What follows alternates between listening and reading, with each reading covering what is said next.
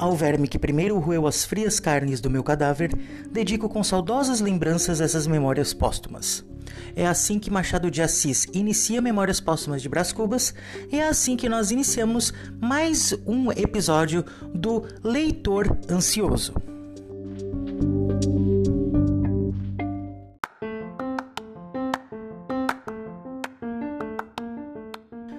Olá, leitores, tudo bem com vocês? Aqui quem fala é João Michels, o próprio leitor ansioso, criador e apresentador desse podcast que você está ouvindo aí, né? Pois bem, hoje a gente vai conversar um pouquinho sobre Memórias Póstumas de Brás Cubas do Machado de Assis. Eu sei, eu sei, muita gente. Ah, Machado de Assis. Ah, literatura nacional. Ai, mas literatura clássica nacional é chata. Pois é, gente, eu já fui essa pessoa. Confesso para vocês que eu já tive e ainda tenho hoje em dia certos preconceitos literários. Mas, né, a gente vai amadurecendo e vai quebrando esses preconceitos. A vida é assim. Eu já quebrei muito preconceito literário que eu tinha, espero quebrar ainda mais. E com esse episódio, eu quero te dizer por que Memórias Póstumas de Brás Cubas é um livro tão fantástico, é um livro tão fenomenal, um livro tão maravilhoso e que de chato ele não tem nada. Pois bem, galera, vamos lá começar falando um pouquinho sobre Memórias Póstumas de Brás Cubas. Foi um livro que ele foi escrito pelo Machado de Assis. Se você não sabe quem é Machado de Assis, Machado de Assis era o cara. Para você ter uma ideia, ele escreveu de tudo. Ele escreveu conto, crônica, romance, ele escreveu drama, terror, comédia. O cara era fantástico. E o Memórias Póstumas ele foi lançado em 1881 como livro, porém ele era lançado em formato de folhetim, ou seja, ele saiu os trechos em revistas, numa revista chamada Revista Brasileira, entre março a dezembro de 1880. E logo que foi saindo, o Memórias Póstumas foi pum, uma revolução. Por quê? Porque ele era o início da era moderni, modernista, não, caramba. Ele era o início da época realista no Brasil, do período realista, da escrita realista. Você pensa, ah, escrita realista tal.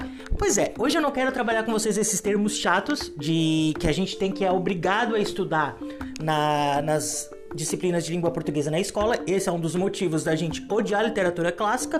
Então hoje eu só quero focar em dizer para vocês por que, que essa obra é tão incrível, por que, que essa obra é tão maravilhosa e por que, que essa obra merece ser lida e conhecida.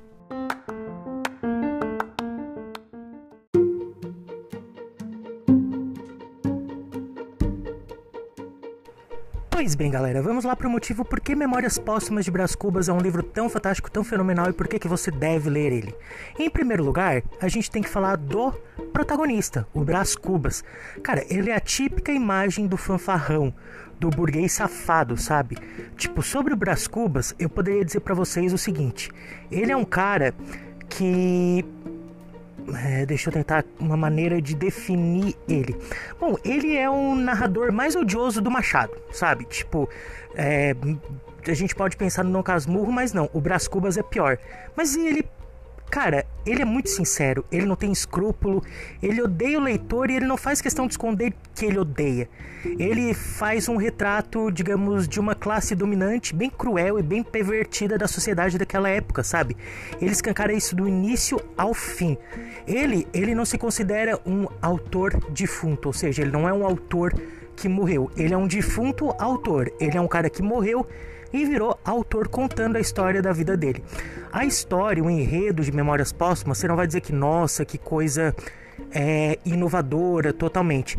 Não, é a história de um cara, a vida do Brás Cubas é ele, apesar de ser rico, não tendo fama, querendo alcançar a fama, querendo alcançar o estrelato, a celebridade, coisa que ele tenta de diversas maneiras e que de diversas maneiras ele não consegue. Tanto que no fim da vida ele acaba do jeito que ele vai narrar como ele acaba. Você, tipo, começa com o enterro dele, a gente vê o enterro e pensa, putz, esse era o Brás Cubas? E assim, ele é um cara que, como eu disse, ele não tem escrúpulos, ele não tem moral, ele tipo, ele trai o melhor amigo com a esposa do melhor amigo, tipo, que é a Virgília. Ele se apaixona por ela, mesmo sendo amigo do marido dela, eles mantêm um caso. Eles se usam da bondade da dona Plácida, que é uma mulher pobre, e fazem com que ela seja cúmplice desse caso dos dois, dando uma casa para ela, para ela ficar de boca fechada. Enfim, o Brás Cubas é aquele cara que não dá para confiar. E uma coisa interessante é a seguinte: é, é um espelho da época em que era vivido, né, em que o Machado vivia.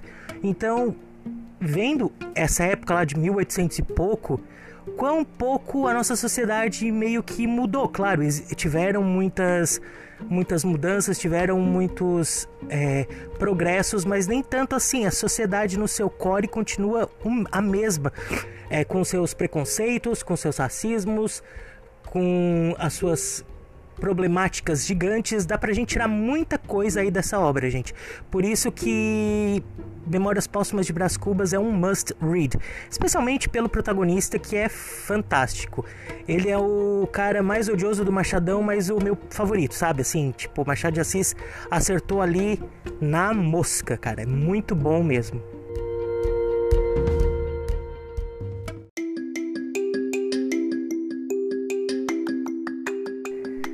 Então, gente, chegamos ao fim de mais um episódio aqui do Leitor Ansioso. E eu realmente espero que você dê uma chance para Machado de Assis e para Memórias Póstumas de Brás Cubas. Esse foi um livro que me marcou muito. Ele me fez é, pensar muito sobre o sentido que eu dou para minha vida e o que, que eu tô fazendo da minha vida, sabe?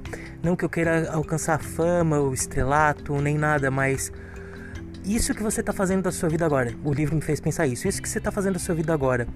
Isso traz algum bem, faz algum bem para alguém, sei lá, no dia que você morrer, você vai ser lembrado por alguém de uma maneira boa, ou você vai ser simplesmente mais uma pessoa que passou por aqui odiosa e que não vai fazer falta para ninguém, sabe? Isso é uma coisa que eu penso muito, eu me pego muito pensando sobre isso e Memórias Póstumas me fez refletir ainda mais sobre isso. É um, como eu disse para vocês, é um livro fenomenal, um livro fantástico. Eu não tenho mais adjetivos para dar para esse livro, simplesmente indicar que vocês leiam pra caramba, porque Memórias Póstumas de Brás Cubas já se tornou um dos meus melhores livros nacionais, um dos meus nacionais favoritos e dos meus clássicos favoritos da vida. E é isso aí, galera. Espero que vocês tenham gostado. É, semana que vem a gente está de volta com mais um episódio aqui do Leitor ansioso, vou ter terminado de ler alguma coisa? Talvez não, porque esse livro me deixou um pouco em ressaca literária. Mas eu vou dar para vocês aqui um feedback de como que tá acontecendo, o que que tá acontecendo na minha vida literária por aí e vamos conversando. E é isso, gente. Até mais, muito obrigado. Não esqueça de, tipo, mandar esse episódio para alguém que você acha que mereça ler Memórias Próximas de Brás Cubas ou que vai gostar. E, e é isso, gente. Me segue aí e bora lá. Até mais. Tchau.